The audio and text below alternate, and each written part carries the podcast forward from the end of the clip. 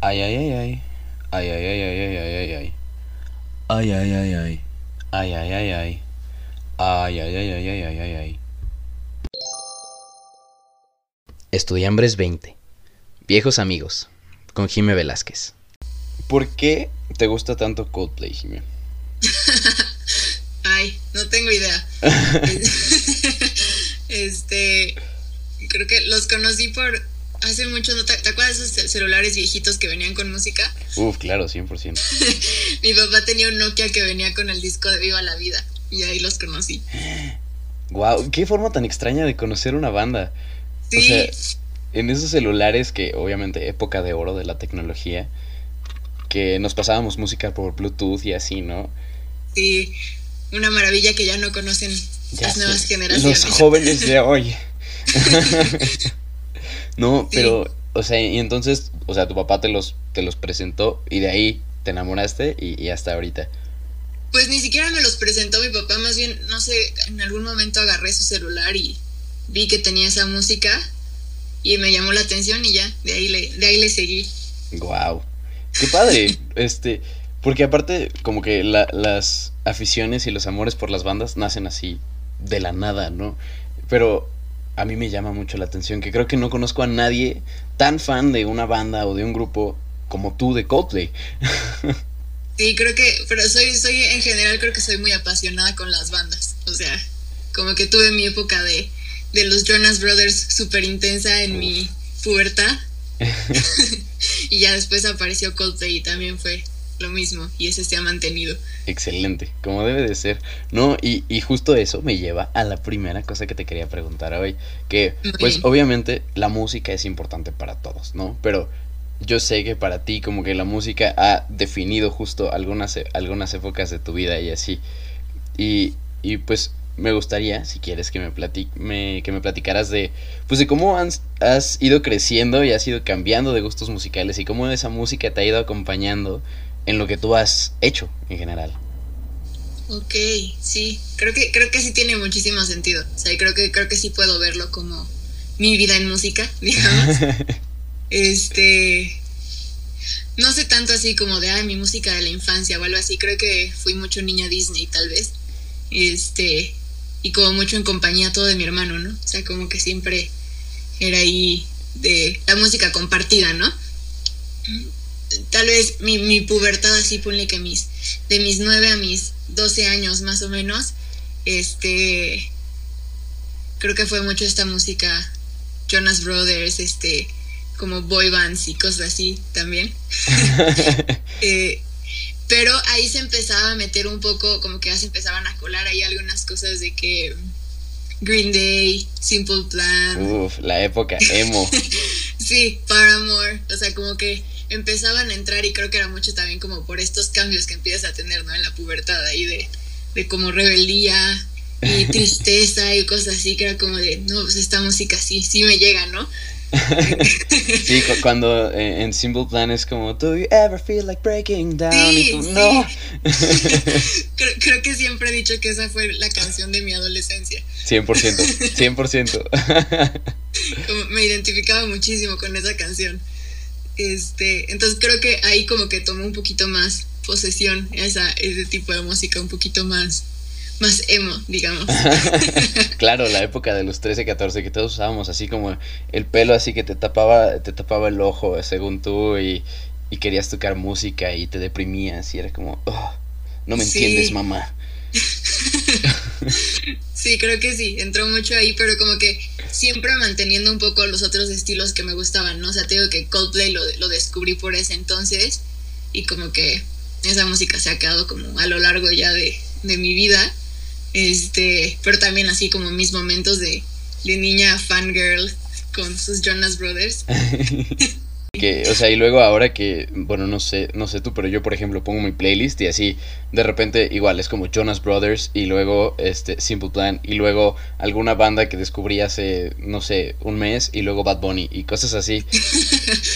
Sí, 100%. Creo que, y creo que mucho se ha visto en esta cuarentena, ¿no? O sea, como estar escuchando ese tipo de música que dices, wow, se me había olvidado que esta era mi música y yo me di cuenta con el, este, esto de Spotify de tu 2020. Ah, sí, sí, sí.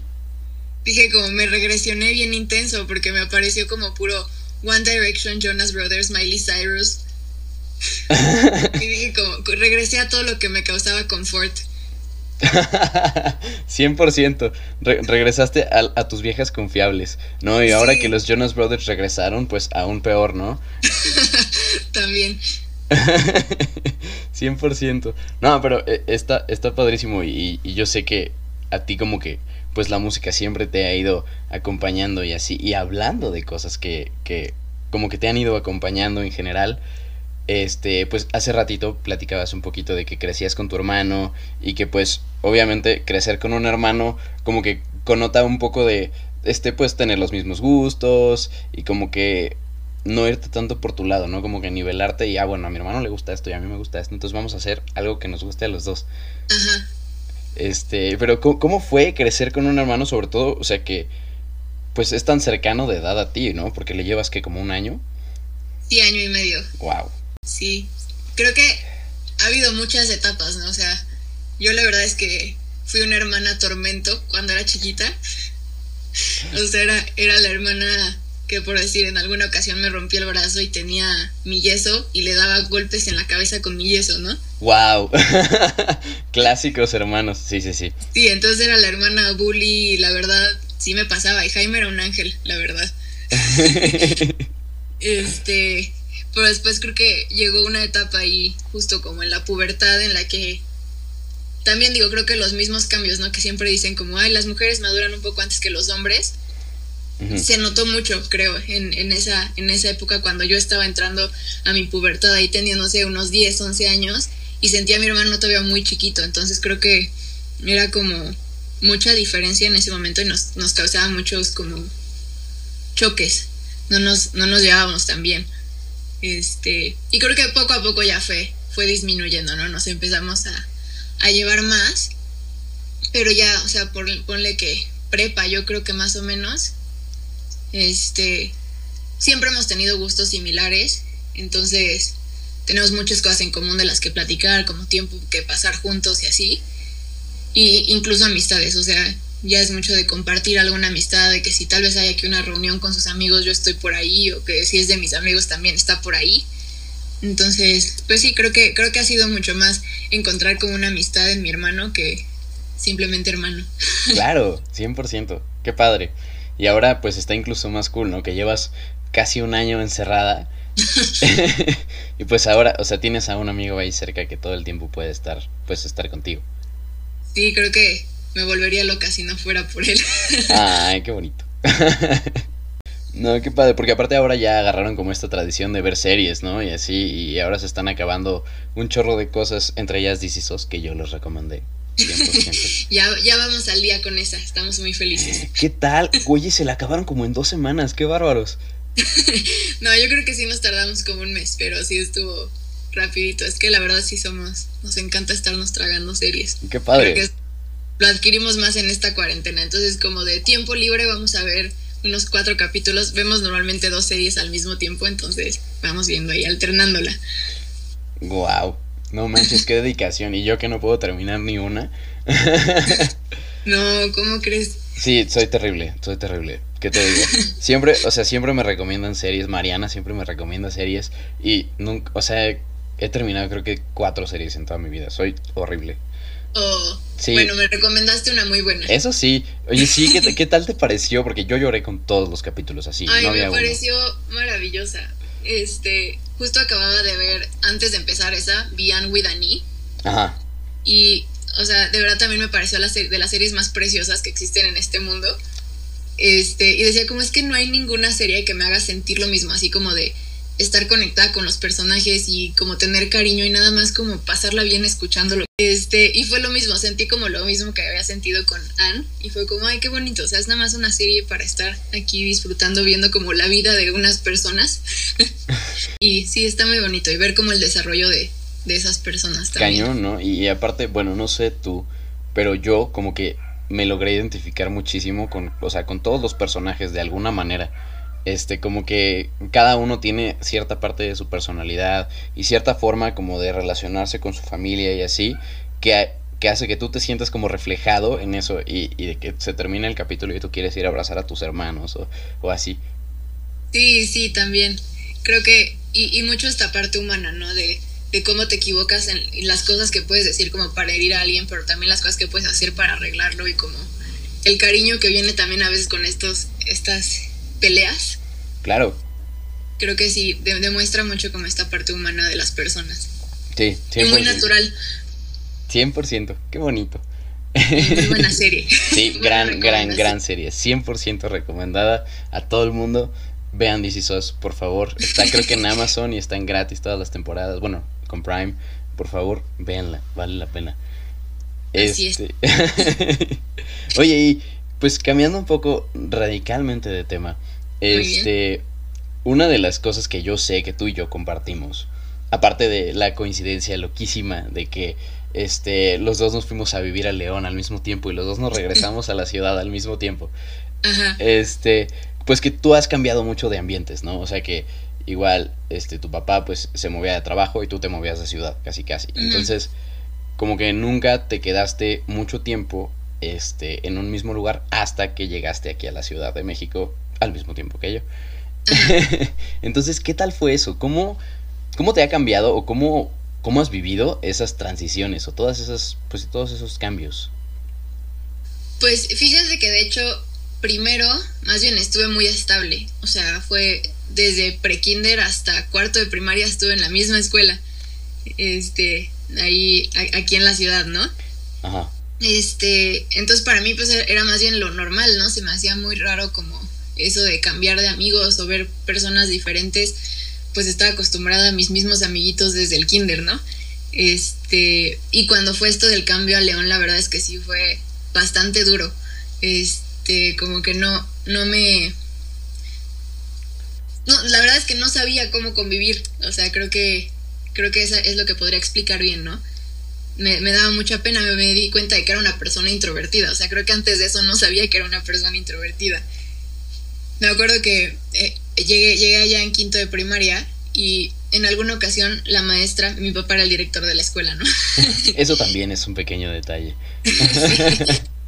Entonces me acuerdo que la maestra le comentó a mi papá que me sentaba, o sea, en las clases, me sentaba con mis amigas, porque con mis amigas platicaba. O sea, creo que lo que haces generalmente es separarlas, ¿no? Para que no platiquen. Entonces era como de no vamos a sentarla junto a sus amigas para que hable, porque si no, no hablaba. Wow, así de plano. Sí, sí, entonces era, la verdad creo que, creo que ese año se me hizo muy difícil. No me, porque sí, se me hacía muy difícil hablar, o sea, como que podía estar ahí yo sentadita y tenía como mi grupo de amigos, pero yo era como la, la callada, como que nada más estaba ahí, ¿no? Ay, no, pero este... Bueno, yo me acuerdo mucho de ti, como que siempre fuiste como del tipo de persona que cuando no conoces a alguien, o sea, te inhibes completamente, como que, como que te retraes y no hablas mucho y hasta que agarras Ajá. confianza es que empiezas a platicar. Y de hecho, me acuerdo mucho en cuarto de primaria, que fue cuando nos conocimos. Ajá. Wow, cuarto de... Eso ya tiene más de 10 años. Solo para que... Para dar contexto. Solo para dar un poquito de contexto. Este, pero yo me acuerdo que, o sea, yo siempre me sentaba hasta atrás en la esquina y a ti te Ajá. sentaron una vez ahí y al principio como que yo te, te así te dirigía la palabra para cualquier cosa y era como, "Eh, sí, no. y ya, o sea, como que poquito a poquito fuimos agarrando confianza y después no nos podían callar los hocico. Sí. creo, creo que eso explica justo mis relaciones con las personas.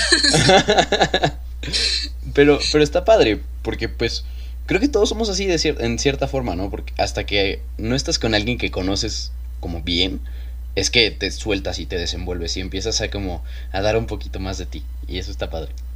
Sí, sí, creo que era algo que no sabía tanto cuando estuve aquí, o sea, antes de, antes de mudarme, porque pues estaba acostumbrado, ¿no? Al mismo grupo de amigos y todo. O sea, como que estaba en mi zona de confort y ya era de, no tengo que convivir más. Tal vez me costaba trabajo, como dices, ¿no? Si tú llegabas y no te había conocido, tal vez empezar a hablar contigo, pero no lo sentía en ese momento como, ah, soy una persona que soy un poquito más introvertida que extrovertida, ¿no? y ahí fue cuando sí me di cuenta como de, ok, sí me cuesta trabajito como agarrar confianza. Claro.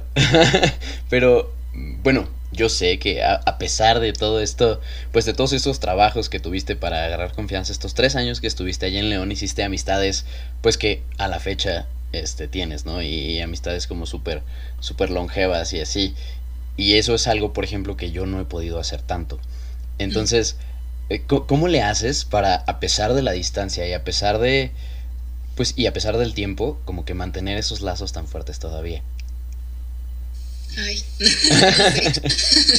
este, o sea, creo que sí, algo que sí me enseñó como ese cambio de, de ciudad, pues sí, como empezarme a relacionar con las personas, ¿no? O sea, tarde o temprano creo que se me hizo un poquito más fácil empezar a conocer gente nueva, que era lo que me costaba mucho trabajo al inicio. Y creo que muchas de estas amistades fueron como desde que llegué hasta que me fui, ¿no? Este, hubo ahí, cuando mi papá salió de la, de la escuela en la que estábamos, mucha gente también se salió, entonces nos fuimos como también a la misma escuela. Entonces, creo que hubo mucha relación como cercana en esa, en esa época a mí me costó mucho trabajo tenerme que ir de, de, León y tener que regresar a la ciudad porque como de, ya tengo mis amistades fuertes, ¿no?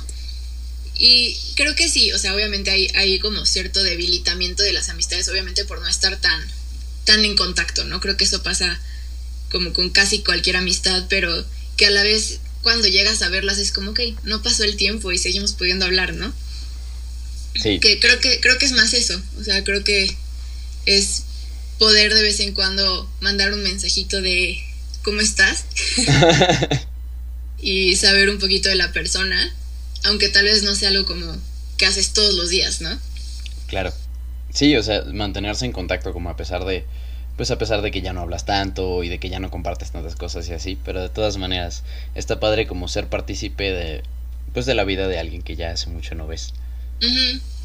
Qué padre. Oye, este, bueno, y elaborando un poquito más como en todo esto de pues de cambiar de ambientes y así, ¿no? Porque yo, yo seguí la transición de, de León a la Ciudad de México, pues nos agarró que como a los 13 años por ahí. Entonces, o sea, ¿cómo es para un adolescente eh, cambiarte así de amigos, de ciudad, de vida y luego regresar a la Ciudad de México aparte de un ambiente que no era tan pues tan benigno, digámoslo así? o sea, ¿cómo fue para ti? Yo creo que la peor etapa, o sea, tal vez, tal vez es como de las etapas más complicadas para hacer un cambio, ¿no? O sea, justo en la adolescencia, como cuando estás apenas empezando como a encontrarte, a saber como qué tipo de personas te agradan, como, o sea, todo ese tipo de cosas apenas como que empiezas a conocerte y formar una identidad y creo que es muy difícil cambiarte justo en ese momento, o sea, a mí, yo me acuerdo que recién llegando de, de León, este, estuve, estuve nada más un año en el TAE. Y me acuerdo que se me hacía muy difícil, o sea, yo, yo creo que yo lloraba como, yo, los primeros seis meses, yo creo que lloraba prácticamente, si no diario, por lo menos dos o tres veces a la semana, como de extrañar el otro ambiente. Y, y de no tal vez estar sufriendo el momento, porque también encontré muy buenos amigos en esa escuela y todo, pero sí de, de sentir como que todavía no me adaptaba y que que quería como a mis amigos que estaban lejos, ¿no? Y me acuerdo que sí hablaba muchísimo por teléfono con ellos, pero sí era muy difícil haber cambiado de ambiente justo en ese, en ese momento. Claro, ¿te, te acuerdas de Pau? Sí. este, que un saludo a Pau, que seguro no nos estás escuchando, pero de todas maneras, un gran, un gran abrazo. Este, Pau, para aquellos que obviamente no la conocen, este Pau era una de nuestras amigas allá en León.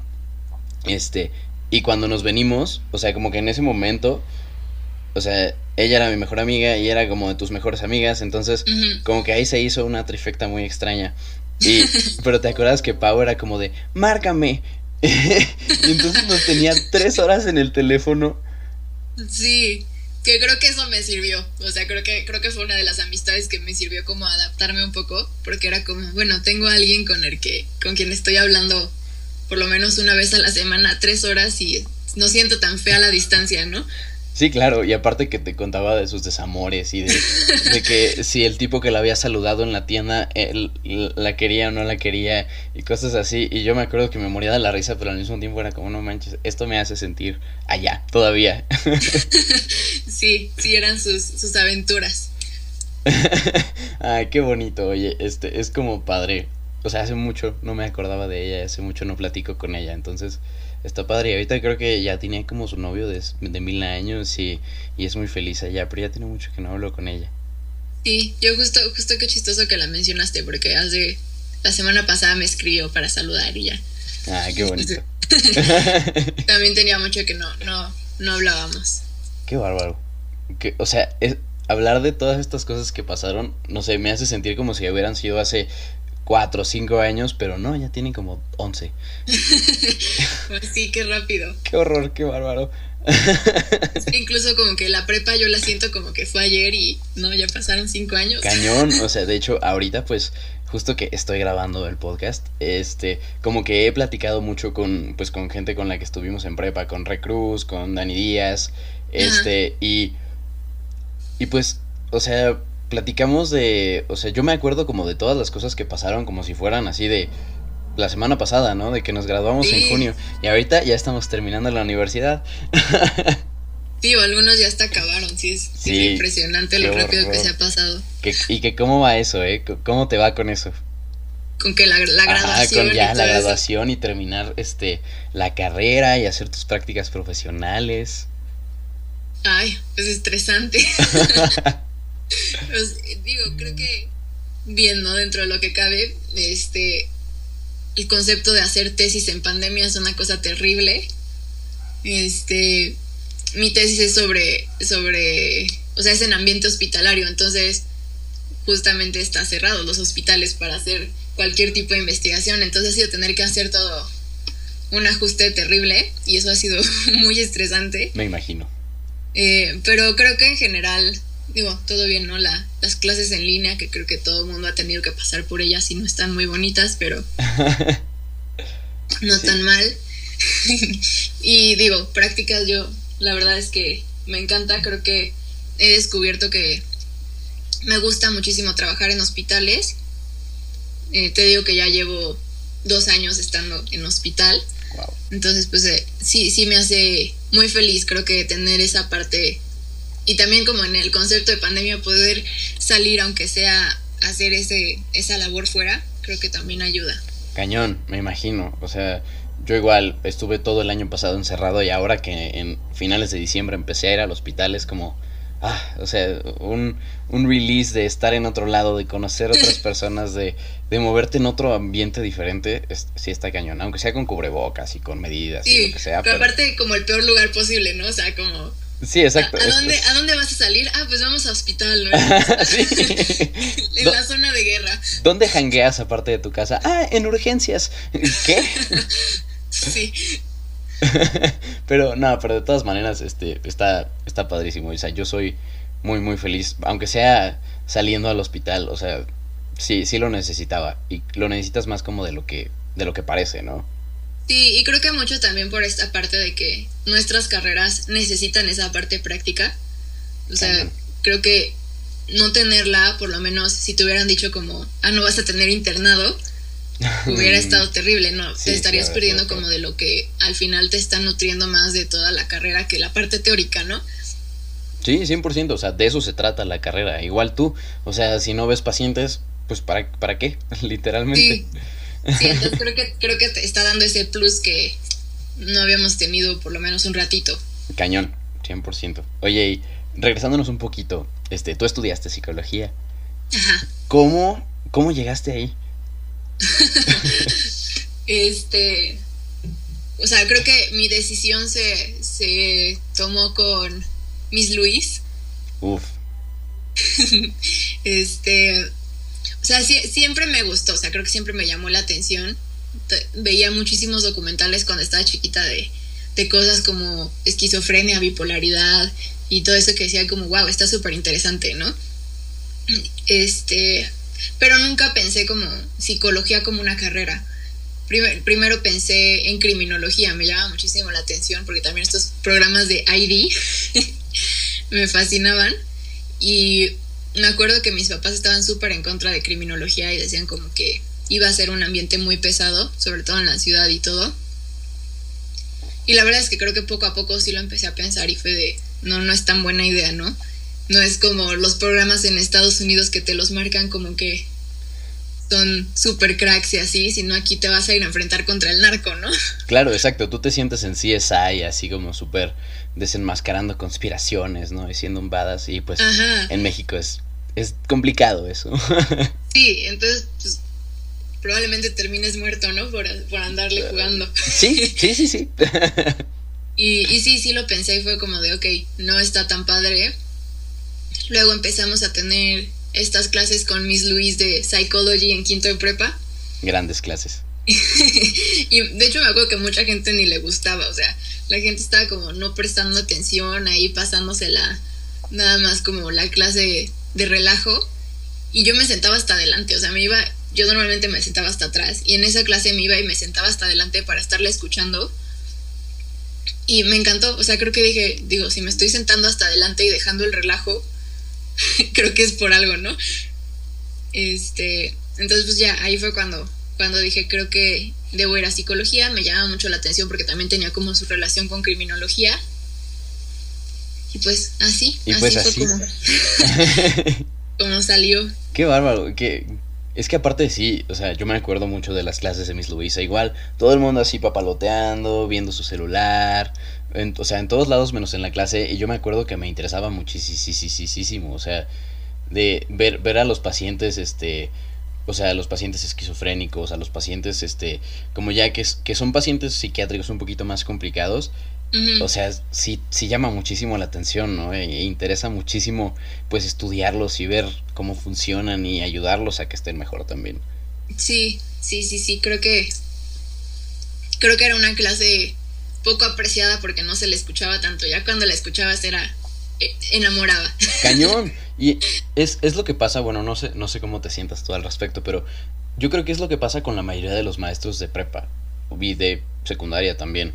O sea, si, si tan solo les hubieras puesto un poquito más de atención, o sea, tienen cosas muy padres y muy buenas y muy valiosas que decir. Sí, y creo que mucha pasión por los temas, ¿no? Creo eso, eso es algo que creo que es lo que más hace que la gente se pueda interesar en una materia. Si te la dan con pasión porque les gusta, sí, cañón. hace que te, te, enamore más. Sí, hace que te sientas, que se te, sientas mejor y como que te transmite más el conocimiento. Y pues sí, en general como que te hace que lo disfrutes y eso es lo más importante. Sí, pero pues sí, en prepa y secundaria lo que quieres es estar yendo a echar relajo, ¿no? Claro, o sea, en prepa y secundaria quieres todo menos estudiar. Así es. pero pues es, es muy, es muy triste, ¿no? Que justamente a los 18, que es la edad a la que tú quieres nada más que echar desmadre, que te hagan hacer como una, o sea, tomar como una decisión tan importante en tu vida, pero pues, bueno, me da mucho gusto y, y, me pone muy feliz como saber que tú hiciste pues lo que te gustaba y que realmente no tienes ningún problema y que estás en el lugar donde quieres estar. Sí, pero sí me siento como de las afortunadas que lo lograron, ¿no? Al inicio, porque creo que sí es una decisión muy complicada y por eso hay tantísimas cambios de carreras, ¿no? A la mera hora, porque pues no es un momento como para estar tomando creo que esa decisión tan fácilmente. sí, no, 100%, o sea, es, es, como... Sí, o sea, estás en el peor momento de tu vida para tomar una decisión y de todas maneras la tienes que tomar porque si no... sí, pero bueno, tú también fuiste feliz con esa decisión. Sí, pero fíjate que, bueno, o sea, yo no tenía idea de si me iba a gustar o no, o sea, yo entré como pues a ver qué tal, ¿no? Y mira, aquí estamos cinco años y medio después.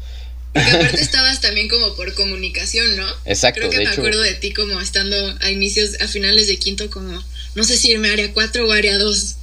Literalmente, o sea, yo, de hecho es más, ni siquiera me puse área 4, yo me acuerdo que me anoté en área 3 al principio y ya, ah. ya nunca fui, o sea, me fui a área 2 y luego como que me, me quería ir a área 4 y luego ya me quedé en área 2, o sea, terrible.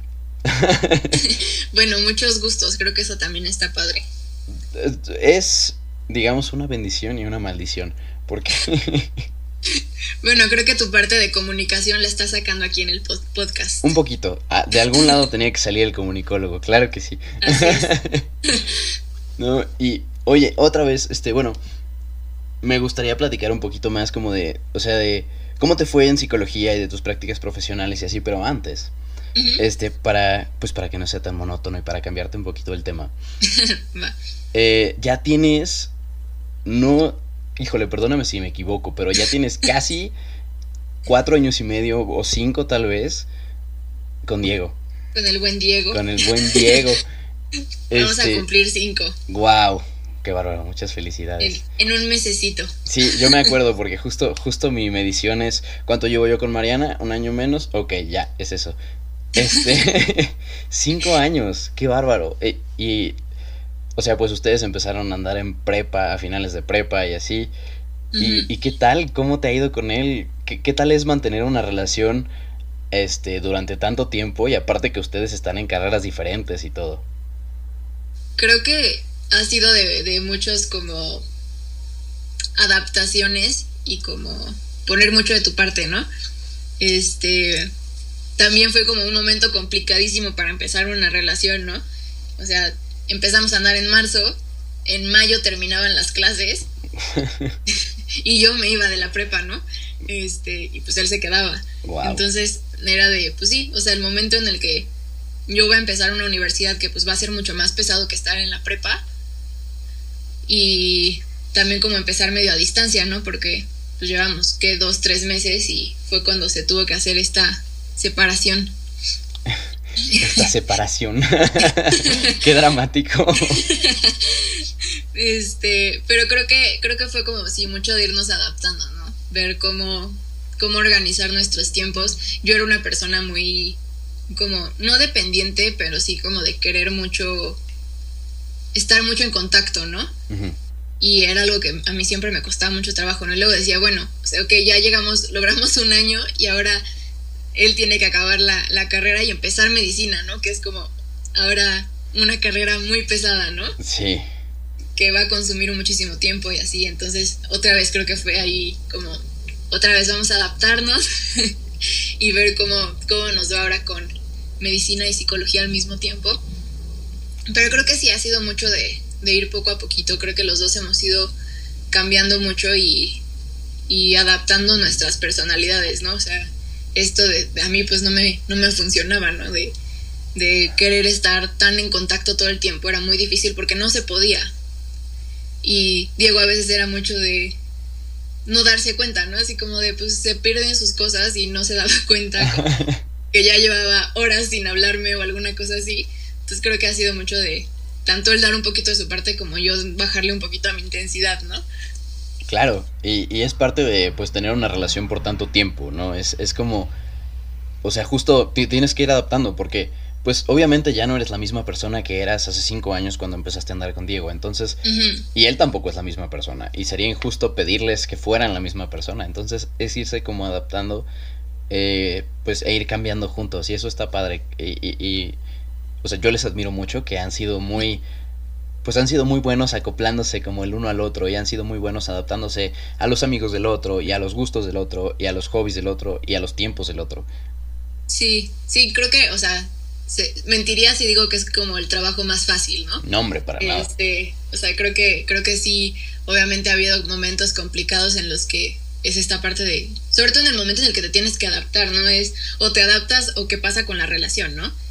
Y ahí es mucho el interés que tengamos los dos, ¿no? Y si los dos lo mantenemos siempre es como de, ok, entonces vamos a ver la forma en la que funcionen las cosas y podamos adaptarlo, ¿no? Claro, 100%. Este, y bueno, otra cosa que yo les admiro mucho y siempre he notado mucho en ustedes es que siempre han compartido objetivos. Pues bueno, no sé si siempre, pero, o sea, yo sé que como que comparten objetivos y que pues también ayuda a que tú ya tienes como muy claro lo que vas a hacer y como que ya estás este entrándole a las prácticas profesionales y ya tienes un poquito más este pues más vislumbrado qué es lo que vas a hacer más este ya más adelante y pues él como que apenas está averiguando qué onda, ¿no? Pero que en general como que los dos este tienen muy en claro que pues qué es lo que van a hacer después de la carrera y qué es lo que van a hacer juntos y o sea, y como que cómo van a seguir. ¿Y cómo, has logrado eso? Porque no es fácil. Creo que creo que sobre todo soy yo la fantasiosa. este, me acuerdo que en varias ocasiones Diego se, se espantaba, ¿no? Así de Oye, oye, tranquila, ¿no? Wow. Tenemos dos años de novios. Claro. este, pero creo que eh, también como los dos hemos logrado vernos a futuro, obviamente como que se va viendo de cierto modo como hasta dónde es primero el futuro, ¿no? Este, creo que nuestro primer futuro era como ver cuando él empezara su internado. Todavía no lo empieza, pero pues ya viene, ¿no? Ya casi. Este, que era algo que nos daba cosita. Ahorita ya, después de una relación en pandemia, creo que ya. X, ya, ya no importa nada, claro. Sí, ya sé que no, no habrá problema. Entonces creo que ha sido mucho como de ir paso a pasito, pero también como de esta parte como de fantasía juntos, de decir como, ah, bueno, a ver, ¿qué me gustaría cuando ya pasen de aquí a cinco años, ¿no? Y si seguimos juntos, ¿qué nos gustaría hacer, ¿no? Entonces, como que mucho es esa, sí, esa fantasía, pero también como al final tratar de mantenerte realista de, no lo puedes garantizar al 100%, ¿no? Y tampoco te quedes como clavado ahí en que 100% tienen que ser así las cosas, este, tanto como de que no se den así, como de que pues las relaciones a veces no sabes, ¿no?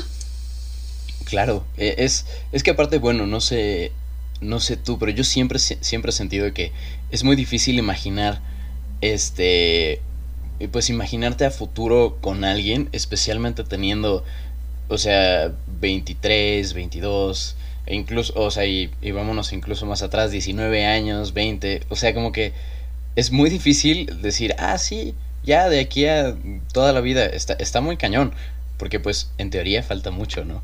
Sí, Sí, creo que es algo que hemos platicado mucho de qué extraño fue como encontrarnos a nuestros 18.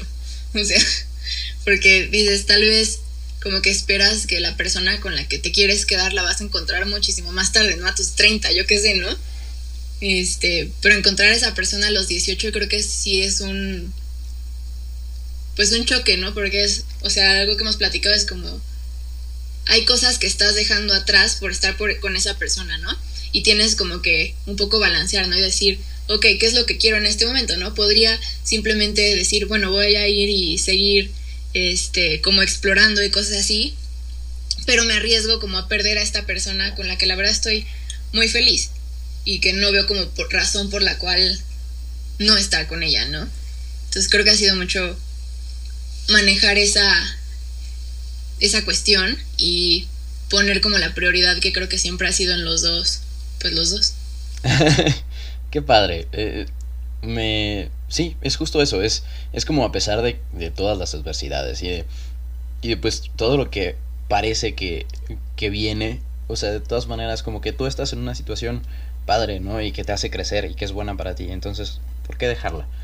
Así es, sí, creo que ese es, ese es el punto. Sí, 100%. Qué bonito, oye, este, yo, yo, sé que no soy nadie para, para decirte esto, pero pero muchas felicidades y, es me pone muy feliz y muy orgulloso como verlos a ustedes este juntos y creciendo y, pues teniendo objetivos juntos y, y, aunque no estemos tan en contacto ni nada por el estilo, pues, o sea, ver que están juntos y que están ahí, que están creciendo y que están pasándose la padre, me pone muy feliz.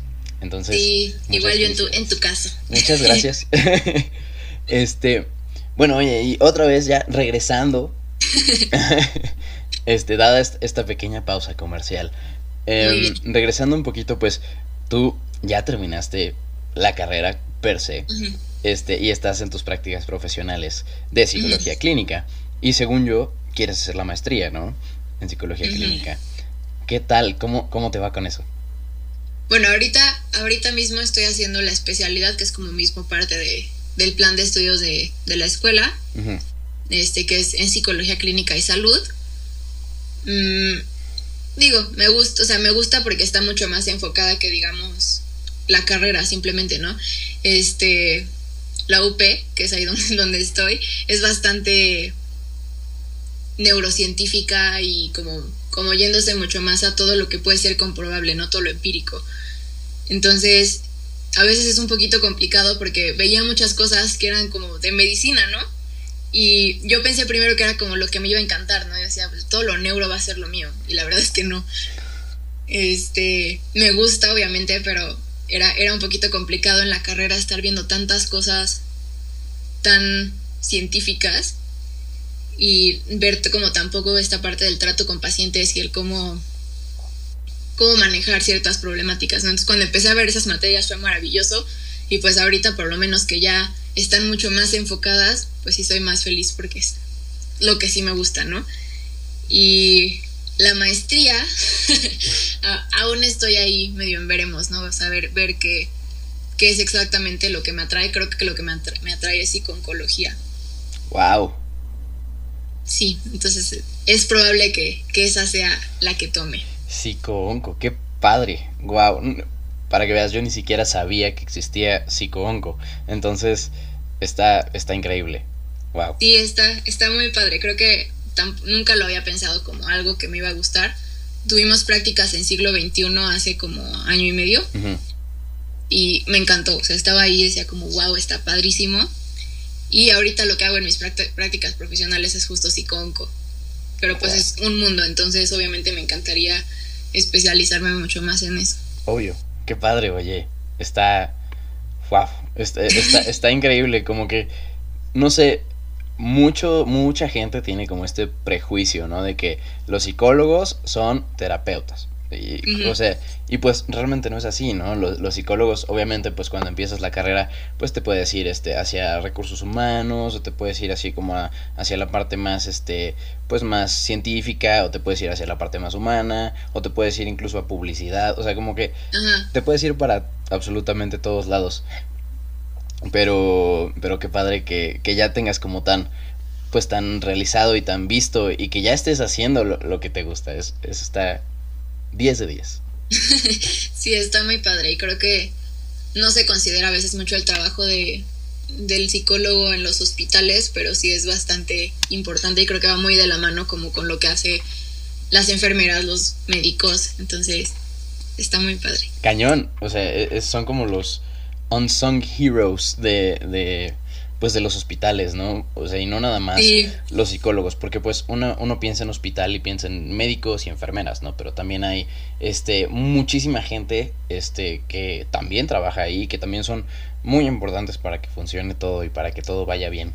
Sí, 100%. O sea, ahorita el personal de limpieza, creo que. Exacto, o sea, incluso Sí, de hecho creo que son los más este pues los mejores de todos y son los que menos Sí, los que menos les ponen atención a veces, pero... Oye, Jime, este, entonces, pues, con esto, te quería agradecer mucho, mucho, Jime, por haber, por haberte conectado, por haber, a pesar de todas las posposiciones y dificultades este, que tuvimos que hacer por haberte conectado y haber platicado y haber estado tan a gusto conmigo. Y pues antes de irnos nada más me quería te quería hacer una última pregunta. Este, Imagínate que tú en 10 años estás escuchando este podcast. No sé por qué lo harías, no lo hagas. Pero imagínate, ¿qué te dirías a ti mismo? Ah, caray. Ahora ya lo va a tener que escuchar. es, la forma de atraerte en 10 años. el 14 de febrero dentro de 10 años. Va, anotado. Este, ¿Qué me diría? Pues que, espero estar cumpliendo mis objetivos, espero estar feliz y... Mm, no lo sé. espero estar en compañía de las personas que me importan. Eso creo que es lo más Y tener salud. Bueno, sí, eso, eso creo que dejémoslo como garantía, ¿qué te parece? sí. Pero sí, 100%. Qué bonito. Pues Jimé, muchísimas gracias por todo eres una de mis amigas más viejas, o sea, no porque estés muy vieja, sino porque ya tenemos muchos años de conocernos. Este, pero, pero muchísimas gracias por platicar conmigo y de todas maneras, pues nos vamos a estar viendo. Este, Así es. ¿Alguna última cosa que quieras agregar, que quieras decir, que quieras platicar, que quieras preguntar? No, no, gustazo haber podido platicar contigo, ser parte de este, este podcast, tu gran proyecto nuevo de comunicólogo. ya, listo para salirme de medicina. Es el momento. no, no, ya, por lo menos acábala. No, imagínate, ya después de cinco años y medio, no, no, no. Sí, ya estás más para allá que para acá. Exacto, ya, es el momento. Pero bueno, Jimé, muchísimas gracias. Muy bien, muchas gracias. Bye.